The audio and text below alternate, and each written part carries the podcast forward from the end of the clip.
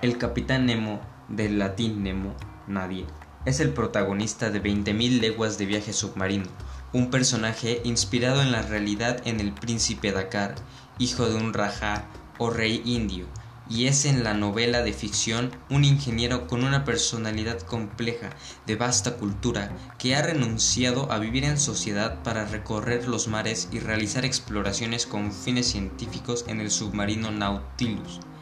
un sumergible de forma ausada, muy parecido al pez vela, por lo que podía ir a altas velocidades y estaba capacitado para descender a profundidades superiores.